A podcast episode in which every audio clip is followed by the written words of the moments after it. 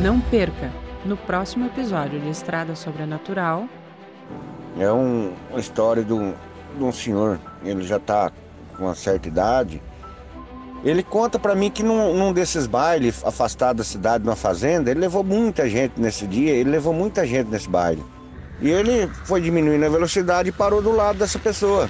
Ele baixou o vidro e gritou pro rapaz, pra pessoa, ô, oh, vambora, você tá indo pra lá? Vambora. Aquela noite foi uma noite muito estranha, foi uma noite muito esquisita, porque dava rajada de vento. Eu só lembro que vi um clarão e apaguei.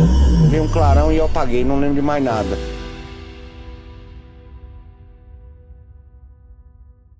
Estrada Sobrenatural.